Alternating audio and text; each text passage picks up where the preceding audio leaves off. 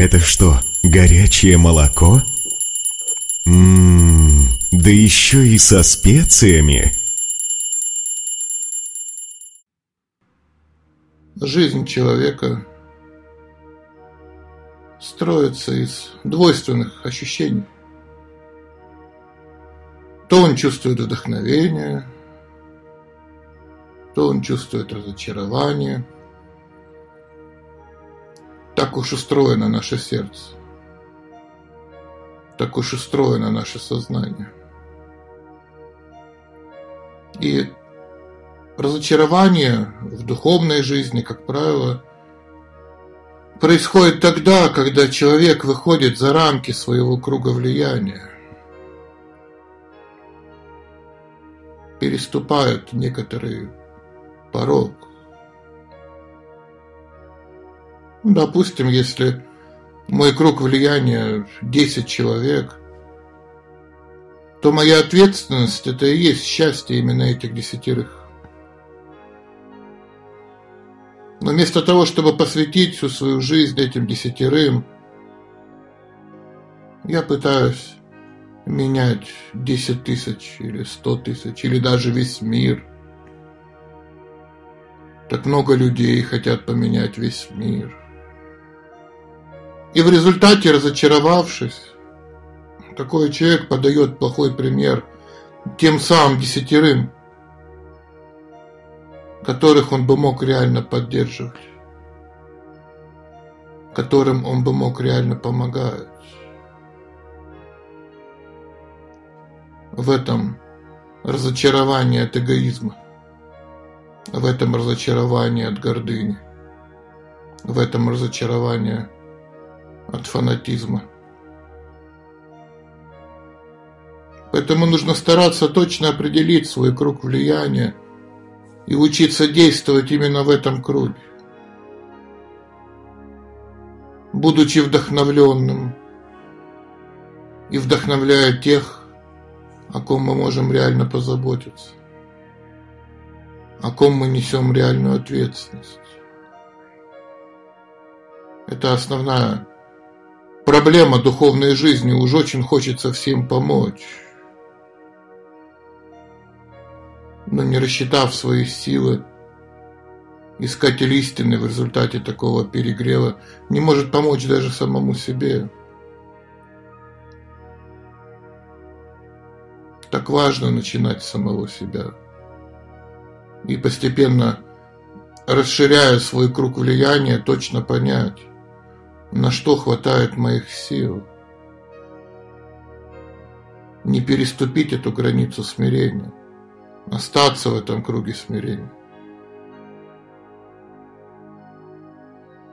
Поэтому если мы слышим от искателя истины жалобу на духовную жизнь, как правило, он сам себе эти трудности и создает. На что жаловаться На кого? Нельзя делить окружающих на своих и чужих. Хотя это естественно происходит во время принятия любой сильной философии. Таков эффект сознания. Если я думаю о чем-то серьезном, мое сознание начинает тут же действовать в этом эффекте двойственности. Я начинаю делить людей на тех, кто со мной согласен, на тех, кто со мной не согласен, на тех, кто меня понимает, на тех, кто меня не понимает. И потом жалуемся на это, но мы сами создали это разделение. Это эффект нашего сознания, эффект нашего ума. По-настоящему духовный человек учится служить и тем, и другим. Учится заботиться обо всех категориях живых существ. Мы противостоим не конкретным людям с якобы другим мировоззрением – мы противостоим иллюзии. Нужно очень точно понимать, с чем у нас конфликт. У нас конфликт не с людьми, у нас конфликт с иллюзией. материальная энергия по определению ненадежна. Чанчала, но фактически предательская. Она нас предает, как бы мы ни пытались с ней подружиться, как бы мы ни пытались ее подкупить, как бы мы ни пытались ее понять. Она рано или поздно нас всех разочарует. Она рано или поздно нас жесточайшим образом предаст. В этом проблема науки. Ученые изучают, изучают материальную природу. Служит ей, служит. Но в какой-то момент эта же природа его и убивает. Через его же исследование. Через его же служение. От того предмета, который он изучал, он умирает. Это его жизнь не разрушает. Такова природа Чанчала. Ненадежная. Поэтому нет смысла тратить свою жизнь на то, что на то, что нас может предать, на то, чтобы построить отношения с иллюзией. Отношения с иллюзией тоже иллюзорны. Но это не значит, что мы отказываемся от материи, вовсе нет. Мы просто не ссоримся с материей. Не ссоримся с ней. Но настоящие глубокие отношения мы строим с абсолютной истиной. Настоящие глубокие отношения мы строим с Богом. Нейтральные отношения с материей вполне приемлемы. Их вполне хватит для исполнения своих социальных обязанностей. Но не стоит надеяться на то, что материя решит наши проблемы. Нет, не решит. Она их в лучшем случае не будет решать. А в худшем случае усугубит. В худшем случае удвоит. Если мы хотим принести обществу благо, то у нас с обществом должны быть приемлемые отношения. Да, мы можем быть друзьями с материей до определенной степени. Если мы стараемся помочь этому миру, то и этой степени будет вполне достаточно. Слишком глубокая дружба-то и не нужна. Мы можем думать об этом мире все что угодно – но мы не можем от этого мира отстраниться. Не имеем права. Да это и физически невозможно. Материя окружает нас. Мы не можем создать альтернативу материи, не получается. У нас нет своих школ, нет своих больниц, нет своих пенсий, нет своих моргов. У нас нет возможности создать свое метро в Москве. А используя то метро, которое уже есть, не стоит его ругать. Не стоит его критиковать. Наоборот, стоит с ним подружиться и стать достойным потребителем услуг метрополитена. Это есть разум, это есть вот такая достаточная дружба, достаточные отношения с материей. Потребитель должен быть благодарным, а не озлобленным. И так со всеми остальными благами материальной цивилизации. Не можешь производить свое электричество, будь благодарен тем, кто его уже производит. Иначе появляется оголтелый фанатизм. Человек сам ничего не может, но критикует всех вокруг. Зачем? Лучше быть благодарен. Чем быть критичным, лучше быть благодарным. Это создает э, более гармоничные отношения с этим миром. Иначе мы не можем этому миру помогать. Если мы мир не принимаем, как же мы ему поможем? А принятие мира происходит с благодарностью. Неумение быть благодарным приводит к тому, что искатель истины начинает метаться, метаться между двумя мирами, так и не понимая, что и к духовной части мира, и к материальной части мира нужно относиться с одинаковой благодарностью. И духовности мы благодарны, и материи мы благодарны. Мы всегда благодарны. Если мы культурны, мы всегда благодарны. Мы строим достаточные отношения со всеми частями этого мира.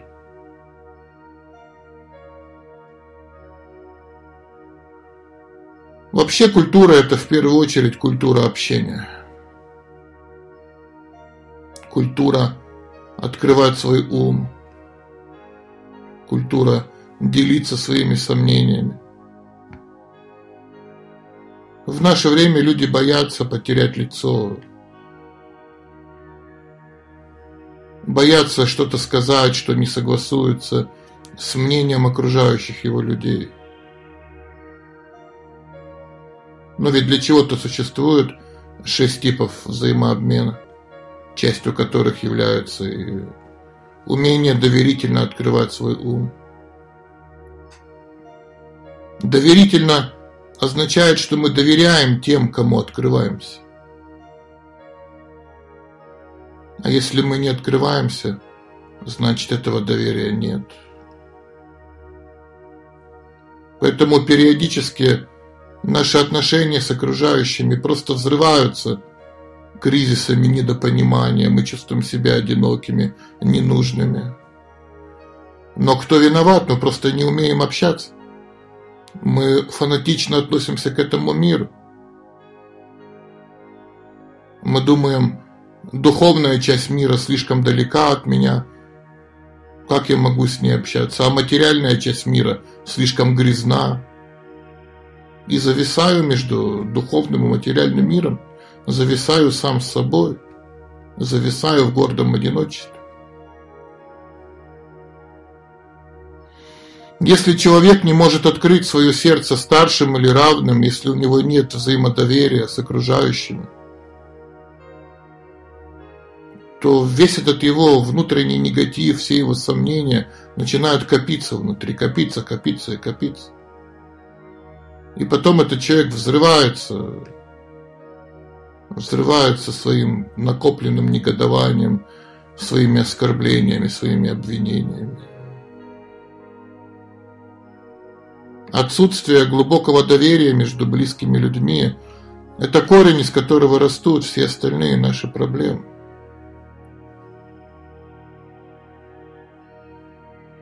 Мы должны научиться воспринимать этот мир, воспринимать его позитивно, воспринимать его благодарно. Тогда будет и общение получаться. С другой стороны, если посмотреть на то, почему у нас может не быть доверия к человеку. Его может не быть по двум основным причинам. Либо у человека нет нужной квалификации, либо у него дурной характер. И вот это и есть то, над чем нужно работать. Если будет квалификация, если будет хороший характер, то будет и естественное доверие. Если будет доверие, будет открытое и продуктивное общение. Это и есть гарантия того, что мы станем эффективными, любящими людьми, которые не просто хотят поменять этот мир к лучшему, а реально меняют его к лучшему. Стоит повернуться к этому миру лицом – надо стать благодарным этому миру. Потому что так у нас появляются взаимоотношения с этим миром. Значит, появляется возможность на него влиять. Значит, появляется возможность приносить благо. Если мы не благодарны этому миру, если мы его только критикуем, у нас с ним нет отношений. А значит, и нет возможности ему помочь. Нет возможности действительно позитивно повлиять. И это приводит к разочарованию. Потому что мы рождены для того, чтобы приносить благо. Мы рождены для того, чтобы заботиться. Мы рождены для того, чтобы помогать. Но для того, чтобы эти условия осуществились, мы сами должны в первую очередь правильно вести себя. Мы сами должны быть смиренными и благодарными. И тогда эти возможности для помощи открываются. Тогда наше предназначение начинает осуществляться.